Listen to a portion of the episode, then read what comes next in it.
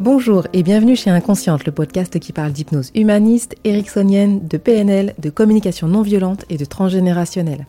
Je m'appelle Pascaline Nogrette Mipoudou, hypnothérapeute à Bordeaux et facilitatrice en communication non violente. Passionnée par le corps et l'esprit et les liens entre les deux, je suis très motivée pour partager et simplifier tous ces outils que j'ai découverts toute seule en formation ou dans des livres. Je reviens vers vous aujourd'hui pour vous parler de crise d'angoisse. En hypnothérapie, c'est un motif qui revient fréquemment. Parfois, les angoisses sont identifiées, peur de conduire, peur de parler en public, peur de rester seul chez soi, ou parfois peur de la foule, peur des aiguilles, du sang, etc. Et puis parfois, les peurs sont non identifiées, ou plutôt leurs causes sont non identifiées, et on peut chercher pendant longtemps, très longtemps. Elles apparaissent un peu n'importe quand, d'intensité variable. Pour calmer les angoisses, chacun utilise sa stratégie. Pour les premières, quand la cause est identifiée, c'est l'évitement le plus souvent qui permet de calmer la personne. Par exemple, j'ai peur de conduire sur les ponts, j'évite les ponts, même s'il faut faire un détour énormissime. Un peu comme les allergies, je suis allergique aux chats, j'évite les chats. Un peu comme les phobies, je suis phobique des aiguilles, hors de question d'aller dans un labo. Et pourtant, ce que j'ai remarqué pendant ces quelques années de consultation, et qui est tout de même assez fou, c'est que souvent l'objet de la peur se trouve dans l'environnement immédiat de la personne. Une jeune femme vient pour une phobie des moisissures et elle entre dans quelques mois en fac de bio. Une autre est phobique des fruits et des légumes et ses parents sont maraîchers. Une femme est phobique de l'avion, elle est commerciale à l'international. Une autre est phobique du sang et travaille dans un centre dentaire. Et je vous en passe, euh, je vous en passe, c'est des meilleurs. Maintenant, avec ma mini-expérience, je présage que les clés pour se libérer de ces angoisses sont des loyautés, souvent inconscientes, avec des membres de notre famille. C'est peut-être pas toujours le cas, mais souvent ça marche. Je vous en raconte quelques-unes? Le tourbillon pour la phobie de l'avion.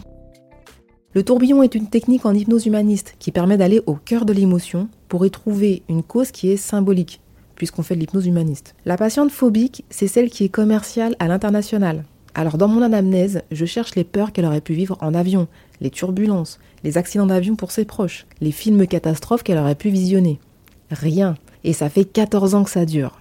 Pendant la séance d'hypnose, elle construit son tourbillon. Elle saute dedans, se laisse glisser, et je lui demande ce qu'elle trouve tout au fond de ce tourbillon. J'attends un symbole comme une étoile de mer, un coffre, un rocher, une assiette, n'importe quoi. Elle s'effondre en pleurs et me dit C'est ma mère. Premier choc pour moi, ce n'est pas un symbole, mais un membre de sa famille. Grande nouveauté vraiment hein, pour moi, c'était la première fois. Je me ressaisis et je commence à lui poser des questions. Mais euh, on n'a pas du tout parlé de votre mère pendant l'anamnèse, euh, elle est toujours vivante? Elle me répond que oui, elle est toujours vivante. Je jette un œil sur mon anamnèse, malgré tout, et je vois que j'ai écrit phobie de l'avion depuis 14 ans. Je lui demande mais quel est le problème avec votre mère? Et elle me répond qu'elles sont fâchées depuis 14 ans. Vous imaginez ma tête Donc je saisis à ce moment-là que l'inconscient de cette femme a fait le lien entre la dispute, l'émotion ressentie, c'est-à-dire la mort symbolique de la relation, des pleurs, le besoin de contact, et le fait de s'asseoir dans un avion, parce que c'est son métier qu'elle le fait très souvent. J'ai tenté le coup, tout au fond du tourbillon, nous avons coupé les liens de souffrance émotionnelle avec la maman. On a obtenu en résultat de paix un joli bouquet de fleurs qu'elle a fait remonter dans le tourbillon émotionnel. Et puis elle est remontée en le suivant, jusqu'au présent. Quand elle a rouvert ses yeux, on s'est regardé un peu surprise toutes les deux. Je lui ai que je n'avais jamais fait ça et qu'elle verrait bien au prochain vol. La semaine d'après, elle m'envoie un texto depuis New York. L'avion, c'est super, tout s'est bien passé, en route pour Los Angeles. Moralité. J'ai gagné en humilité grâce à cette séance. J'ai compris que je n'étais qu'un guide, une facilitatrice vers l'état hypnotique. Le reste, l'inconscient de la personne, sait très bien ce qu'il a à faire quand il est au courant de l'objectif. D'où la détermination d'objectif. Moralité numéro 2, j'ai modifié mon anamnèse aussi. Je ne me cantonne plus à l'objet de l'angoisse, comme s'il était le déclencheur, mais plutôt à l'environnement, au moment de l'angoisse initiale, au moment où ce, cet objet était là. En gros, le pourquoi l'inconscient a projeté son angoisse sur cet objet-là. La probable réponse, c'est sûrement parce que c'est plus acceptable pour l'inconscient de détester l'avion que de détester sa mère. Symboliquement. Deuxième cas, passer la cinquième. Je crois que je vous ai déjà parlé de cette jeune femme qui a son permis et qui conduit déjà depuis quelques temps. Le seul hic, c'est qu'elle ne peut pas passer la cinquième vitesse. Du coup, exit les autoroutes, les nationales, la rocade, le périph. C'était avant la séance de l'avion, et j'ai passé beaucoup trop de temps à lui poser des questions sur ses symptômes et les différents traumatismes qu'elle aurait pu vivre en voiture. Et là encore, rien du tout. Pour les symptômes, quand elle passe la cinquième, elle tremble. Elle accroche la cinquième, elle a du mal, c'est pénible. Ensuite, elle a chaud, très chaud, son cœur bat super vite et elle est obligée de s'arrêter. Elle prend la prochaine sortie et elle sort. Un peu dépité, je me rabats sur sa structure familiale. Une situation presque banale, parents séparés depuis l'enfance, je crois, à vérifier d'ailleurs si c'était pas quand elle était en cinquième, au collège. Le père quitte le foyer, il en construit un autre et il délaisse complètement sa fille. Je réalise un arbre généalogique pour comprendre parents séparés, fille unique. Je demande toujours si les parents ont eu d'autres enfants avant, après aussi, et s'ils ont refait leur vie après. Et là, oui, papa refait sa vie rapidement avec une femme plus jeune que maman. Et ils ont eu un garçon. D'ailleurs, l'année de naissance de ce garçon correspond au début des problèmes de passage de cinquième. Alors, tant qu'on y est, bah, je creuse. Comment vous l'avez pris que votre belle-mère ait presque votre âge? Bah, bof. Et comment vous avez pris la nouvelle de cette grossesse? Là, ma patiente se met franchement en colère. Comment accepter, après avoir été abandonnée par son père, que 20 ans après, il accorde toute son attention à un nouvel enfant? C'est insupportable. Et je vois que c'est un garçon. Mais euh, si ça avait été une fille, alors là, ça aurait été trop pour elle. Dernière question, dans quelles circonstances il vous a appris cette nouvelle?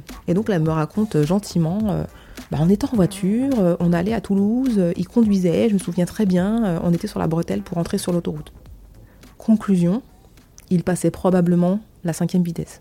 Je me souviens plus de ce qu'on a fait en hypnose, mais si c'était à refaire, je couperais aussi les liens de souffrance avec le papa, pour pacifier cette relation et ainsi permettre à notre ami l'inconscient de relâcher la pression sur cet ancrage émotionnel. En effet, elle se mettait aussi en colère lorsqu'elle n'arrivait pas à la passer, cette cinquième, ou quand elle était obligée de s'arrêter après avoir tenté pendant quelques minutes. Moralité? L'anamnèse. Quand a commencé le symptôme? Et est-ce que ça matche avec un événement familial ou personnel important? Pour vous, pour la personne que vous interrogez? Et puis encore de l'humilité je travaille avec mon petit cerveau conscient à 5%. Et celui-là, il cherche des liens de cause à effet logiques. Pour trouver ce qui se passe dans l'inconscient d'une personne, puisons déjà dans notre inconscient, avec de l'intuition, de l'instinct, du subtil, du déraisonnable et du non-verbal. Plus on déconnecte le petit conscient, le petit cerveau conscient, plus on laisse de la place au reste de l'information qui est nichée dans l'inconscient.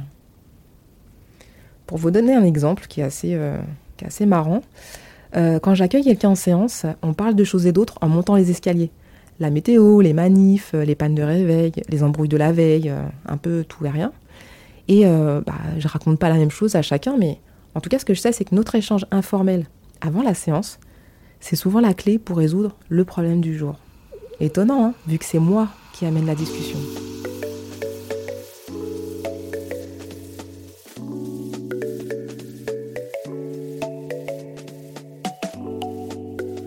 Troisième cas critique, moi et mes angoisses en 2022.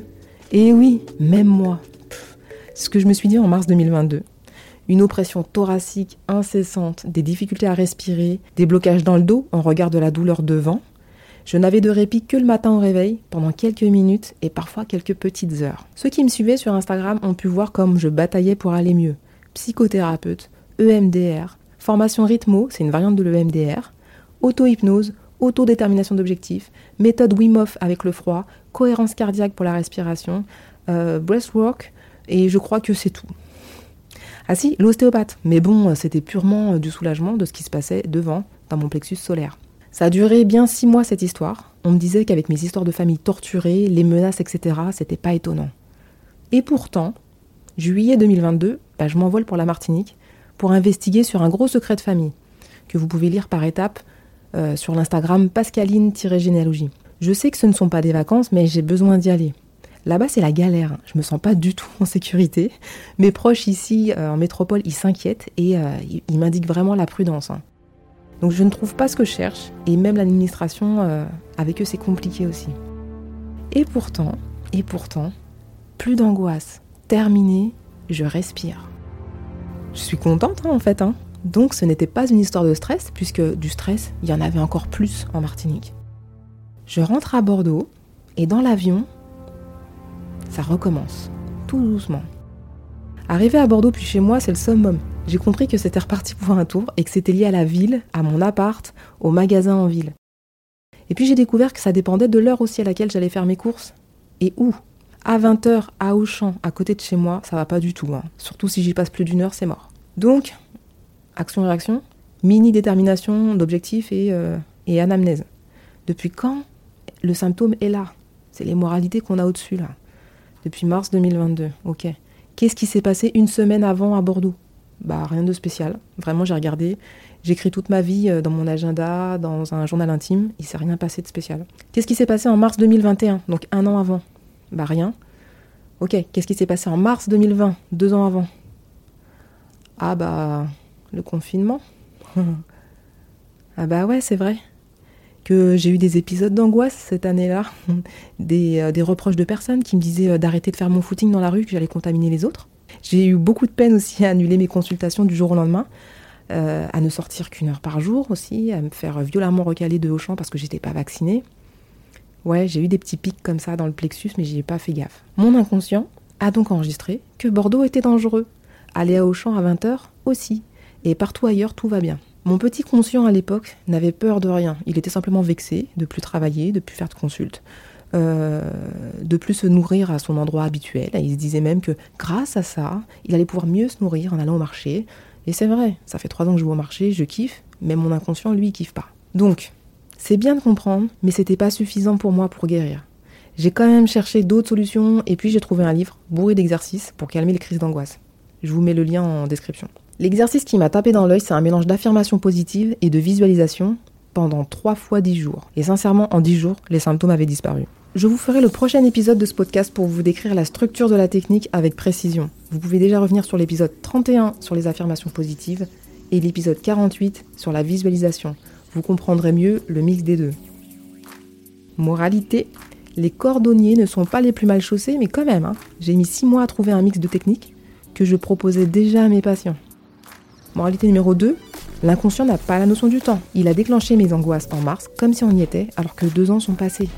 Moralité numéro 3, l'inconscient aime le plaisir et que vous soyez heureux. Mais nous avons tous tendance malheureusement à lui rappeler H24 pourquoi ça ne va pas, comment ça ne va pas, et à nous lamenter sur nous-mêmes, c'est-à-dire ressasser et faire l'exercice des affirmations à l'inverse. Avec ces seules informations, l'inconscient ne peut traduire que du mal-être physique. Hashtag épisode psychosomatique, le numéro 86.